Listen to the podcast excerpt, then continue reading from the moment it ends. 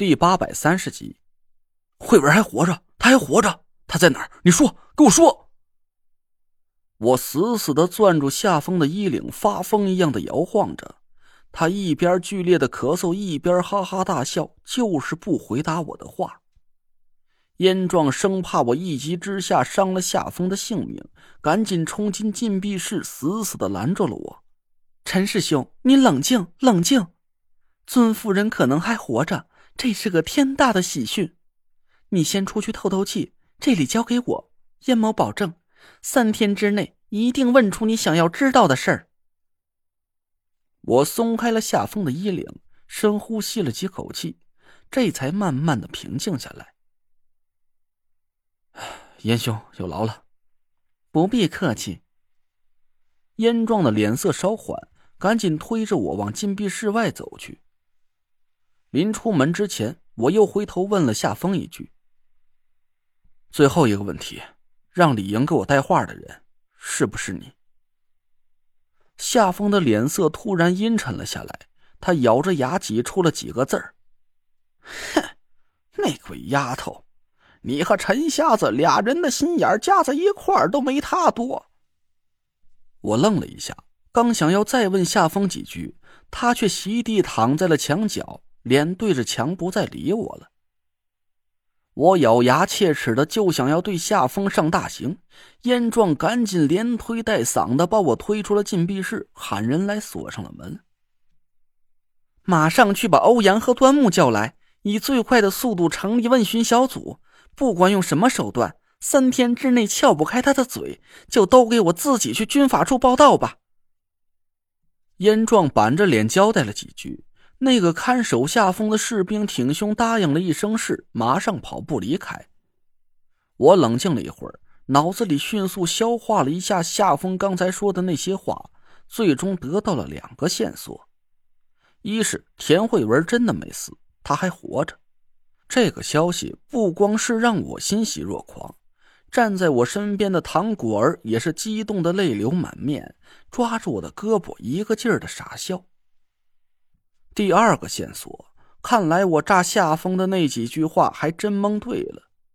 他的私生子确实就隐藏在我身边，而且跟我的关系非常亲近。最重要的一点是，他不会风水术。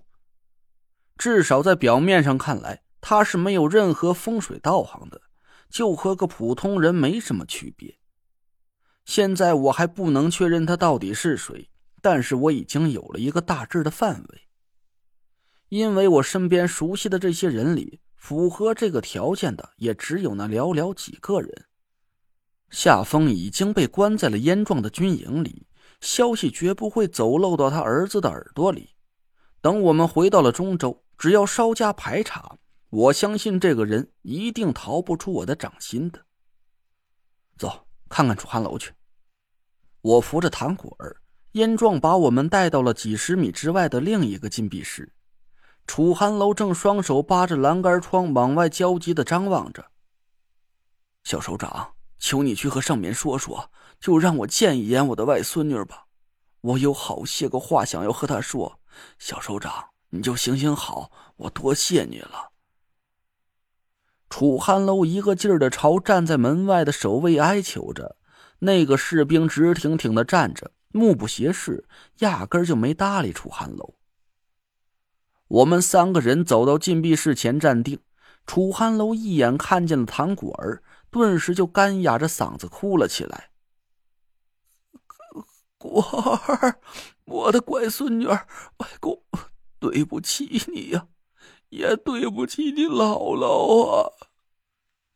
两行泪水顿时就顺着唐果儿的脸颊唰的流了下来。我拍了拍唐果儿的手背，安慰了他几句。燕壮让守卫打开了铁门，楚寒楼着急忙慌的就想要冲出来。一支黑洞洞的枪口指在了楚寒楼的脑袋上，守卫挡在了我们面前，堵出了禁闭室的门。后退，靠墙蹲好，双手抱头，老实点楚寒楼顿时就缩回了屋里，他紧贴在墙边抱头蹲下。燕壮挥挥手让守卫出去。我们几个站在了他的面前。果儿是老爷不好，这些年委屈你了，老爷知道错了，知道错了，老爷再也不干这些坏事了。果儿，以后我们就回到中州好好过日子，一家人开开心心的，老爷会好好疼你，再也不去管风水界里的事儿了。果儿，你就原谅老爷吧，好不好？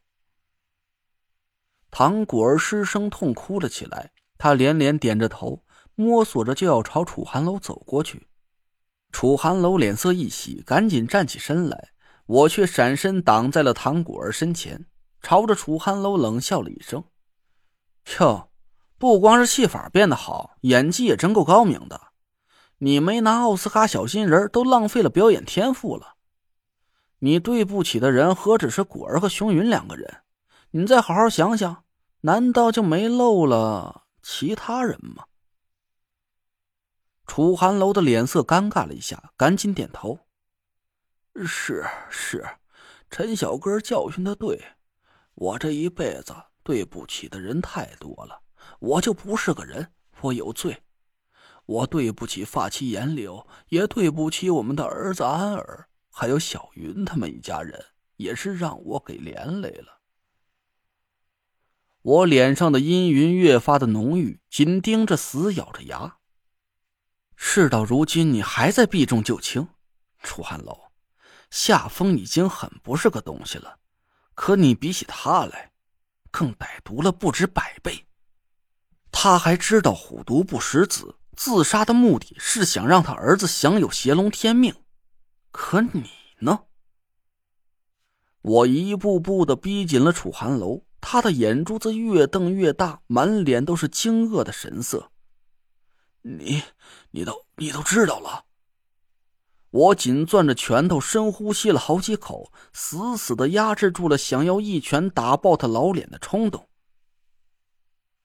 一开始我还没想通你的阴谋，可自从我看见了那座黑胶雕像的龙角，听见了果儿唱的那首歌，我这才明白。原来整个唐家，也包括你的亲生女儿楚灵在内，都是你夺舍天邪命格的工具。我这话一出口，楚寒楼顿时面如土色，唐果儿一下子停下了哭声，瞪着眼睛茫然的对着我：“姐姐夫，这这是怎么回事？你是说外公他要杀掉我妈吗？”我愤怒的紧盯着楚寒楼，声音都颤抖了。在楚灵决定嫁给唐风的时候，你故意和女儿断绝了关系，把她赶出家门，为的就是不违背人伦，在杀的时候有足够的借口。那天你来到了他们的婚礼上，目的可不是随份子送礼，而是施法迷惑了女儿的心智，让她写下了和你交换命格的契书。你活着就等于是楚灵活着，但是你死了，在这个世界上消失的人却不是你，而是楚灵。楚寒楼慌乱的躲闪着我的眼光，唐果儿惊愕的瞪大了眼睛，身子不停的颤抖着。我紧咬着牙盯住了楚寒楼，一字一顿。用你女儿的命来替你挡下死劫，这还不够。为了成功的夺舍纳若兰的天邪命格，做天下之主，你又想要邪龙吞噬果儿的命格，用他的银皇护法之命，活祭邪龙。